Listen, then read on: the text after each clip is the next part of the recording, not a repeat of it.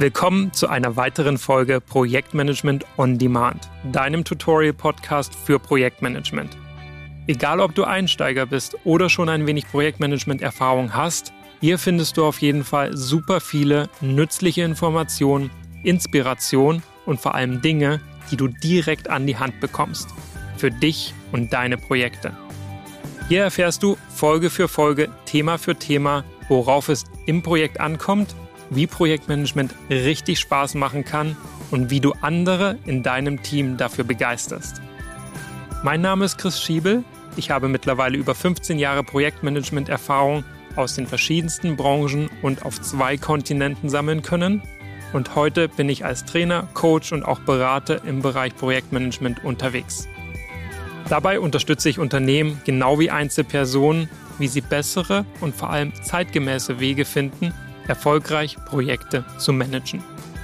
Und nun wünsche ich dir ganz viel Spaß. Los geht's! Vielleicht kennst du Tony Robbins und wenn du den noch nicht kennst, lohnt es sich auf jeden Fall nach ihm zu googeln oder mal zu schauen, was es bei YouTube alles gibt. Tony Robbins, ein absolutes Vorbild für mich, eine wahre lebende Legende, der sagt, echte Leader, also echte Führungspersönlichkeiten, sind Personen, die in der Lage sind, große Probleme zu lösen. Und ich erzähle dir bestimmt nichts Neues, wenn ich sage, dass deine Problemlösungskompetenzen in Projekten immer wieder auf die Probe gestellt werden. Das Unerwartete in Projekten ist vielleicht jetzt nicht an der Tagesordnung, aber ein Projekt ohne Probleme und plötzliche, unerwartet auftretende Risiken wäre einfach kein Projekt. Da stimmst du mir sicherlich zu. In dieser Podcast-Folge heute geht es deshalb um den Erfolgsfaktor Nummer vier in der Umsetzung von Projekten und die Kernfrage, wie gelingt es dir, gemeinsam mit deinem Team komplexe Probleme in Projekten zu lösen?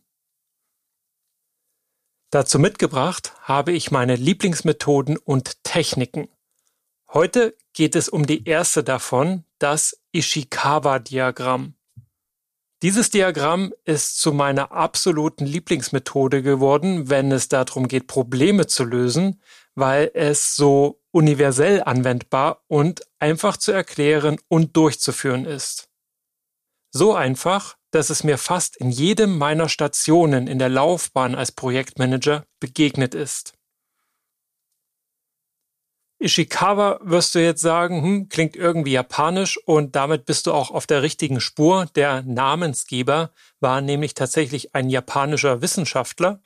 Mittlerweile ist die Methode absolut etabliert und zwar nicht nur im Qualitätsmanagement, sondern auch im Projektmanagement, wobei du ja weißt, dass Qualitätsmanagement auch eine Domain, eine Knowledge Area im klassischen Projektmanagement laut PMI Standard ist.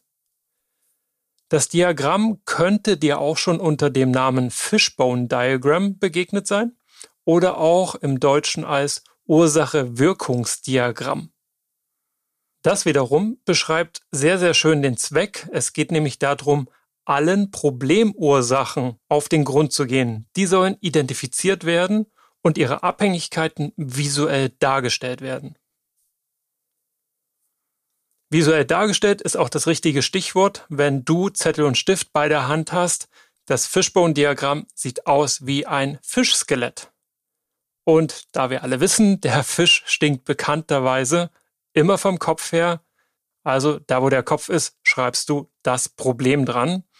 Du kannst gerne im Laufe des Podcasts mal auf Stopp drücken, auf Pause, um, wenn dir im Moment gerade ein Problem im Projekt quer Magen liegt, das dorthin zu schreiben und Stück für Stück die Methode selbst an deinem Problem mal auszuprobieren. Neben dem Kopf hat der Fisch natürlich auch noch Kritten. Das sind dann die Haupt- und Nebenstränge, die Haupt- und Nebenursachen, die du ja zu deinem Problem identifizieren möchtest, damit du dann im Anschluss Maßnahmen ableiten kannst, um das Problem am Schopfe zu packen und die Ursachen zu bekämpfen, nicht nur Kosmetik am Problem und Workarounds und Bushfixes zu finden, also da ein bisschen dran rumzudoktern, damit das Problem vielleicht jetzt gerade für den Moment gelöst ist, sondern es geht wirklich darum, dem ganzen Problem auf die Schliche zu kommen. Wo kommt es her und wo musst du ansetzen, um es zu lösen? Damit du und dein Team damit nicht so allein dastehen, gibt das Fishbone Diagram oder Ishikawa Diagramm oder Ursachen-Wirkungsdiagramm sechs Dimensionen, also sechs Hauptkreten vor, das sind Gebiete, Domänen, Bereiche, in denen du ganz systematisch suchen kannst nach Ursachen. Die beginnen, damit man sich das leichter merken kann, alle mit einem M. Ich zähle sie jetzt mal auf und dann gehen wir es gemeinsam an einem Beispiel mal durch. Die sechs M's lauten Mensch, Maschinen, Milieu, damit ist die Umwelt gemeint, Material, Methoden inklusive Prozesse und Tools. Und das sechste M steht für Management beziehungsweise gerne auch mal als Messung benannt. Klarer wird das Ganze, wenn wir das an einem Beispiel durchexerzieren. Und da ich ja dein Problem jetzt gar nicht kenne, gehe ich einfach mal in meine Vergangenheit, in meine Erfahrung als Projektmanager rein und zwar in die Zeit, als ich bei Danone als Multiprojektmanager unterwegs war. Das Problem, auf das wir dort gestoßen sind, war während eines einstündigen Testlaufes für eine Neuproduktentwicklung entstanden.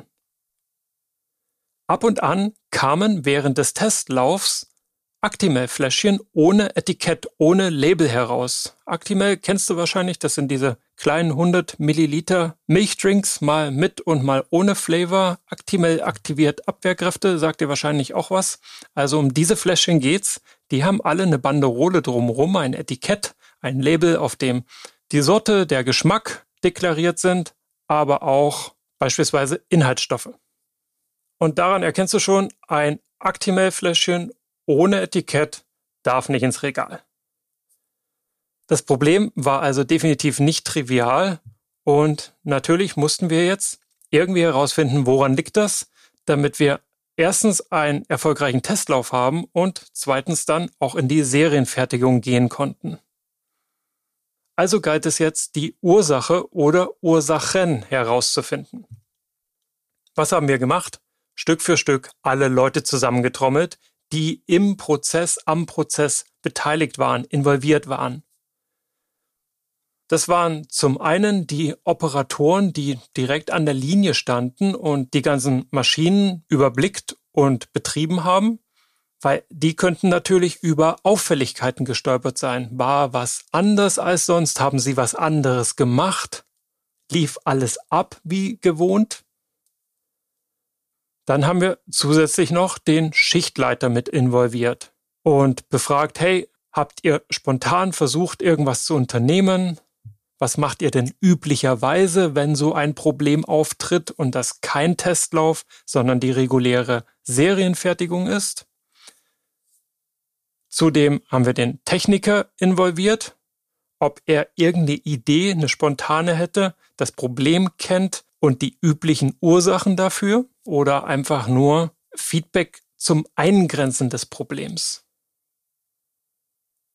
Hinzugezogen haben wir auch eine Kollegin aus der Materialplanung, weil die sich natürlich am besten auskennt bezüglich, okay, welche Materialien laufen denn sonst an dem Band? Welche haben wir diesmal tatsächlich eingesetzt?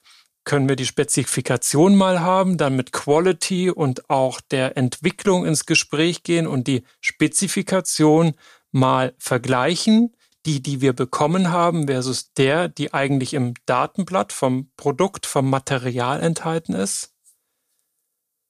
Dann gab es auch noch einen Process Optimization Manager für Packaging, für Verpackungen.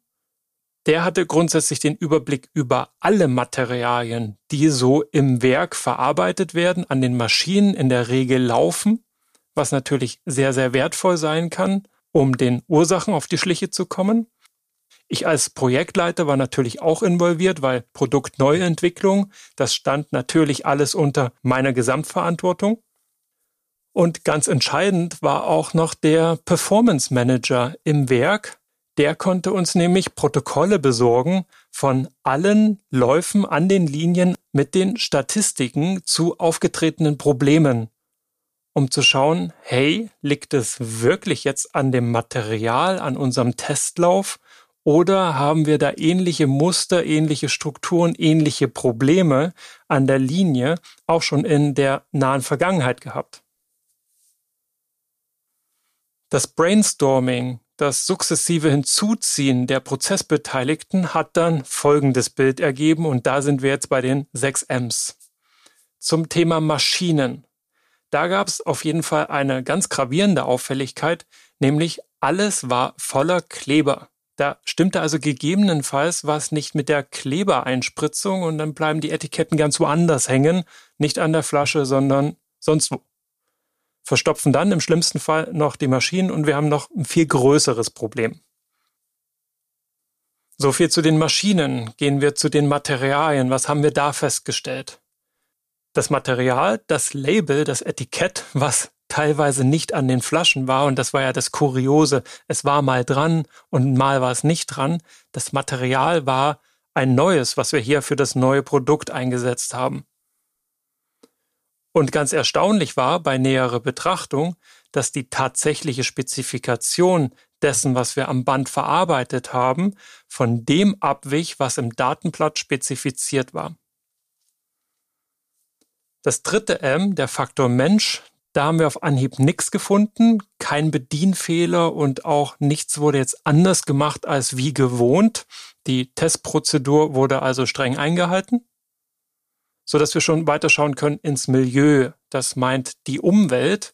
Und um das ein bisschen besser zu verstehen, in der Regel wird das Material, was am Band verwendet wird, nicht später als zwölf Stunden vor der Produktion, vor dem Produktionslauf, schon mal aus der Lagerhalle in die Produktionshalle geschafft, quasi nebens Band gestellt, damit sich das dort akklimatisieren kann. Die Produktionshalle hat nämlich ein anderes Klima als die Lagerhalle, die gekühlt ist.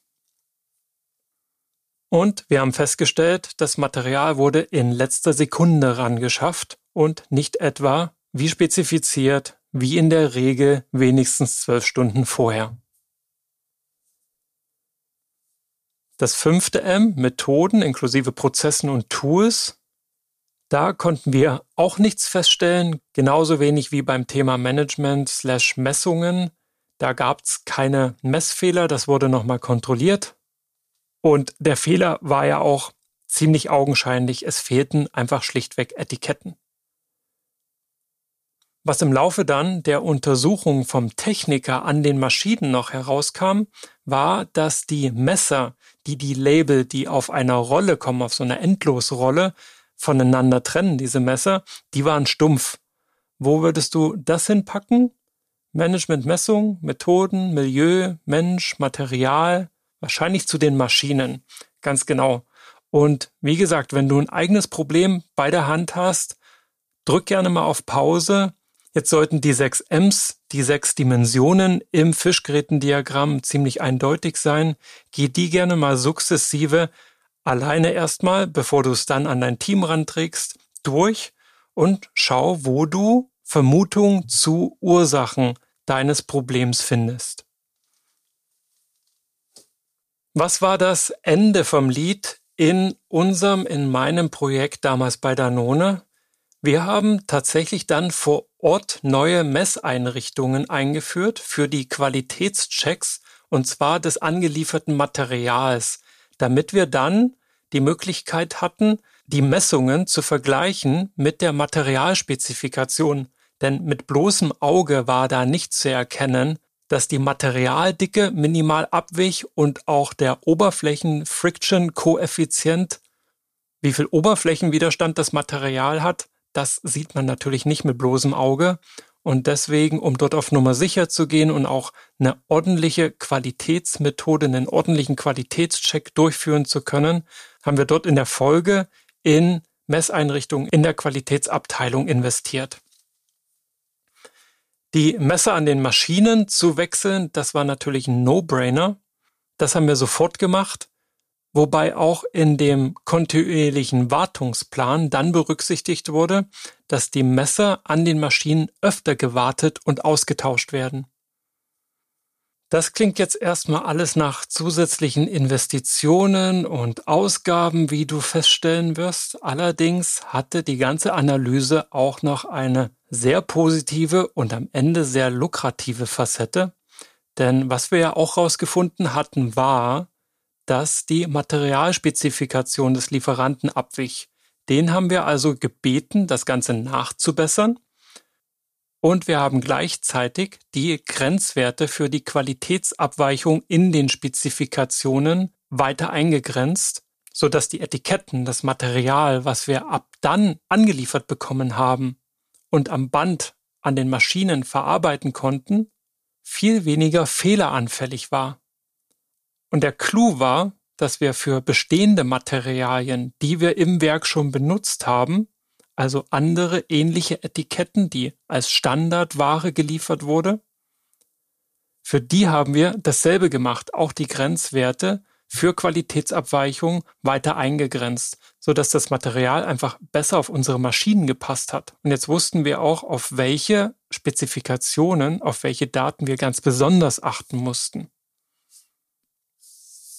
Was sich nämlich rausstellte aus den Daten des Performance Managers, war, dass die Linien auch mit anderen Standardmaterialien Probleme hatten und die Korrektur der Spezifikationen an den anderen Materialien hat dann dazu geführt, dass auch andere Produktionsläufe weniger Maschinenstillstandzeit verursacht haben die Overall Efficiency oder auch die Effizienz der Laufzeit der Produktion gesteigert werden, was dann wiederum den Stückpreis für die Herstellung reduzierte und dazu führte, dass das Werk mehrere hunderttausend Euro im Jahr gespart hat, was kein Wunder ist, wenn man realisiert, dass ungefähr knapp vier Millionen Flaschen am Tag produziert werden. Da ist dann natürlich auch eine kleine Veränderung ein extremer Hebel. Kurzum, in dem Projekt haben wir was gelernt, was das Projekt vorangebracht hat, das Problem, was wir im Testlauf hatten, löste und auch noch die Ursache für andere weitere ähnliche Probleme im Werk identifizieren konnte. Ich habe mich ausgerechnet für dieses Beispiel aus meiner Projektmanagement-Laufbahn entschieden, weil es uns sehr schön ermöglicht, gemeinsam zu reflektieren, zu reflektieren über die Vor- und Nachteile und auch Grenzen des Ursache-Wirkungsdiagramms. Die Vorteile, denke ich, sind sehr schön klar geworden. Zum einen ist es ein super Brainstorming-Tool für ein ganzes Team. Das heißt natürlich nicht, dass du es nicht auch alleine anwenden kannst die richtige Power, und das wirst du auch feststellen, wenn du es dann anwendest, entfaltet das Diagramm allerdings erst, wenn das ganze Team gemeinsam daran arbeitet. Dann wirst du auch feststellen, dass es eine super Visualisierungstechnik von sehr, sage ich mal, kognitiven Überlegungen und Zusammenhängen ist. Und damit auch eine sehr, sehr schöne, elegante Diskussionsgrundlage, um weitere Experten, Expertinnen hinzuzuziehen und nach deren Beiträgen, nach deren Ideen und Ansätzen für zusätzliche Ursachen zu fragen. Das Modell, die Methode ist auch deswegen super, weil du keine Dimensionen, keinen Aspekt vergisst. Die sechs M's sind sozusagen deine 100%-Regel. Die Ursachen werden immer in einen dieser Bereiche fallen. Und damit ist es für dich, für euch als Team weniger wahrscheinlich, dass ihr etwas Wichtiges überseht. Es ermöglicht euch also ein Brainstorming mit einem wortwörtlich vielseitigen System und einer ganz simplen Struktur. Was wiederum ein Vorteil in sich ist. Die Methode ist super simpel und macht sie damit auch sehr flexibel und schnell einsetzbar beziehungsweise für dich und dein Team nutzbar. Und zu guter Letzt gibt es keinerlei Vorgaben zur Detailtiefe. Alle Beiträge, die ihr sammelt, werden berücksichtigt. Moment mal, keine Detailtiefe? Yep, du hast recht. das kann natürlich auch zum Nachteil gelangen. Sprechen wir also noch über die Nachteile und Grenzen des Diagramms. Denn diese Detailtiefe kann natürlich auch zum Nachteil werden, nämlich dann, wenn ihr sehr, sehr schnell sehr viele Ideen zusammenbekommt und es dann natürlich unübersichtlich wird. Stell dir das Diagramm an einer Metaplanwand oder an einem Flipchart vor. Das ist natürlich im Nu gefüllt, wenn das Team recht groß ist. Auch ein digitales Whiteboard stößt da sicherlich schnell an seine Grenzen. Da habt ihr zwar Platz, aber die Übersichtlichkeit geht sehr, sehr schnell verloren. Dann müsst ihr das Ganze wieder sortieren, beziehungsweise auf den unterschiedlichen kausalen Ebenen zusammenfassen und braucht auf jeden Fall eine Priorisierung. Wobei die Priorisierung braucht ihr so oder so. In dem Fall, um den Überblick zu bewahren, im Endeffekt, um auch konkret etwas aus dieser Ursachenanalyse ableiten zu können. Was uns direkt zu einem weiteren Nachteil führt, das ist natürlich jetzt ein Ursachenfinde-Tool, kein Lösungstool. Wir alle springen sehr gerne in die Lösungen. Hier heißt es also Konzentration, Fokus, keine Ablenkung. Ihr führt nur die Diskussion rund um die Ursachen. Ihr wollt dem Problem wirklich auf die Spur kommen, auf die Schliche kommen, bis an die Quelle des Problems gelangen. Was also am Ende dieser Analyse dann noch fehlt und sich anschließen muss, ist der Transfer bezüglich, was ist jetzt eigentlich zu tun. Das beinhaltet die Methode jetzt nicht. Was dazu führen kann, dass, wenn man sich wirklich komplett darauf einlässt, ihr immer tiefer und tiefer grabt, von Ursache zu Ursache, von Ursachen von Ursachen zu Ursachen anderer Ursachen kommt und alles nur noch unübersichtlich, fuzzy und überhaupt nicht mehr klar wird. Für sehr, sehr komplexe Probleme kann also dieses einfache Diagramm sehr schnell an seine Grenzen kommen. Dann ist es sicherlich hilfreich, das Problem in weitere Unterprobleme zu zerlegen und vielleicht am Ende des Tages auf zwei oder mehrere separate Fischgrätendiagramme zu schauen. Auch ist das Diagramm, und das führt uns zu Nachteil Nummer vier, dazu gedacht, Abhängigkeiten darzustellen, also Querverbindungen zu ziehen. Wie stehen die Dinge in Wechselwirkung? Was auch wiederum sehr, sehr unübersichtlich werden kann, wenn ihr viele Ursachen identifiziert habt. Stell dir wieder Post-its auf einer Metaplanwand oder einem digitalen Whiteboard vor. Da Striche, Linien, Querverbindungen einzuzeichnen, das geht zwar, hat aber sehr schnell seine Limits, bis das Ganze einfach aussieht wie ein Fischnetz und nicht mal wie eine Fischkrete. Natürlich kannst du tricksen und sagen, nehmen wir mal all die Ursachen, die so in ein Cluster gehören und geben denen entweder Klebepunkte derselben Farbe oder gleich Post-its derselben Farbe, dann kannst du über diesen Farbcode differenzieren. Also du und dein Team, ihr könnt euch da schon behelfen. Allerdings wird dir sicherlich sehr schnell sehr klar, wenn da 100 Zettel kleben, dann ist es mit der Übersichtlichkeit nicht allzu weit her. Und wenn wir gerade über 100 Zettel sprechen, dann siehst du auch noch ein Problem.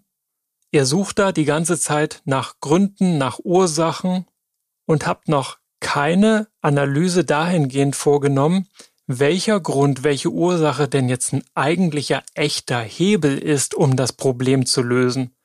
Daher der Tipp, ruhig zwischendrin immer mal wieder bereinigen, auch wenn ihr viel gefunden habt, die Spreu vom Weizen trennen und bewerten, welche Ursache verspricht denn wirklich eine Lösung des Problems, welche Ursache zahlt denn wirklich deutlich auf das Problem ein und welche sind eher so vage Vermutungen und ja, vielleicht in bestimmten Sondersituationen. Schaut da, dass immer wieder der Fokus auf die Hauptursachen gerichtet wird. An denen wollt ihr folglich natürlich zuerst arbeiten. Und Nachteil Nummer 6, das liegt aber am Problem selber. Es macht mitunter nicht allzu viel Spaß, sich zu intensiv die ganze Zeit permanent andauernd mit einem Problem und dessen Ursachen auseinanderzusetzen. Wir alle, ich habe es vorhin schon mal gesagt, denken gerne in Lösungen, springen gerne in Lösungen, wollen was probieren, wollen das Problem möglichst schnell lösen. und keine Doktorarbeit schreiben.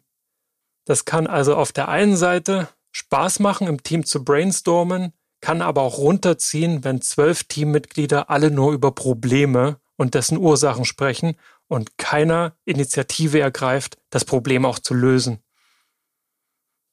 Und deshalb habe ich dir, habe ich dir und deinem Team einen ganz einfachen Tipp mitgebracht und das ist auch die Kernbotschaft gleichzeitig dieser Podcast-Folge.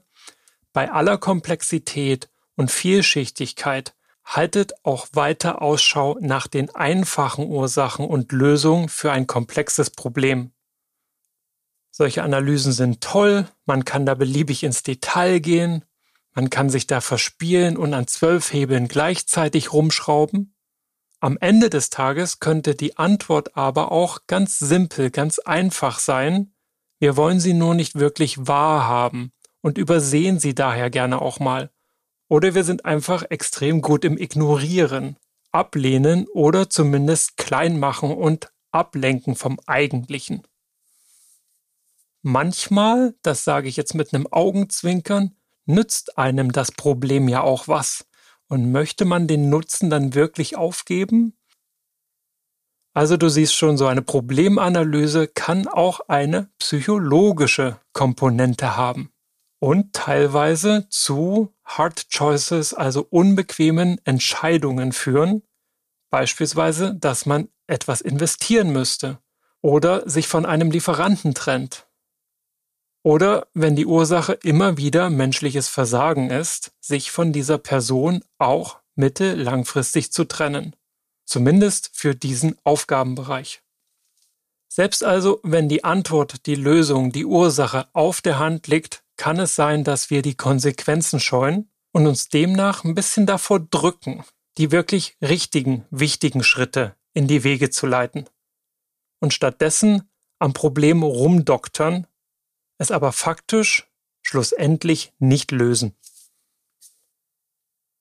Mir machen solche Modelle und die Reflexion zu den Vorteilen, Nachteilen, Grenzen und Anwendungsbereichen immer unglaublich viel Spaß und wenn es dir da ähnlich geht und du mehr Lust auf sowas hast und mehr Kernbotschaften aus mir rauskitzeln möchtest, mehr Tipps, mehr Tricks, mehr Kniffe, mehr Moves, und du sowieso vorhattest, dich im Bereich Projektmanagement persönlich weiterzuentwickeln, dich weiterzubilden als Projektmanager oder Projektleiterin, dann wird dir garantiert das Next Level Project Skills Online Training gefallen. Wie der Name schon sagt, geht es darum, dich aufs nächste Level zu heben in deiner Rolle als Projektleiterin oder Projektmanager. Und zwar mit klaren Strukturen, einem sauberen Überblick über deine Projekte zu jeder Zeit im Projekt, dem passenden Grad an Agilität in deinem Projekt mit Fokus, Zeit für das Wesentliche und damit auch mehr Wirksamkeit bei gleichem Energieeinsatz und für die Anerkennung, die du als Leiter oder Leiterin wichtiger Projekte in deinem Unternehmen verdienst. Den Link zum Kurs findest du in den Show Notes Genauso kannst du natürlich auch gerne einfach auf meine Webseite www.pm-botschaft.com gehen und wenn du irgendwelche Fragen zum Kurs hast, schreibst du mir einfach. Damit sind wir zwar am Ende dieser Podcast-Folge angelangt, aber noch nicht am Ende der Problemlösungstechniken, die ich dir so alle mitgebracht habe. Mindestens gibt es noch einen Teil 2, wahrscheinlich noch einen Teil 3 ich danke dir hier jetzt heute schon mal fürs Reinschalten, fürs Reinhören. Wünsche dir ganz viel Spaß beim Anwenden des Gelernten und Teilen mit deinem Team, gemeinsam diskutieren und den Dingen auf den Grund gehen. Und verabschiede mich wie gewohnt mit den Worten auf zur Brillanz.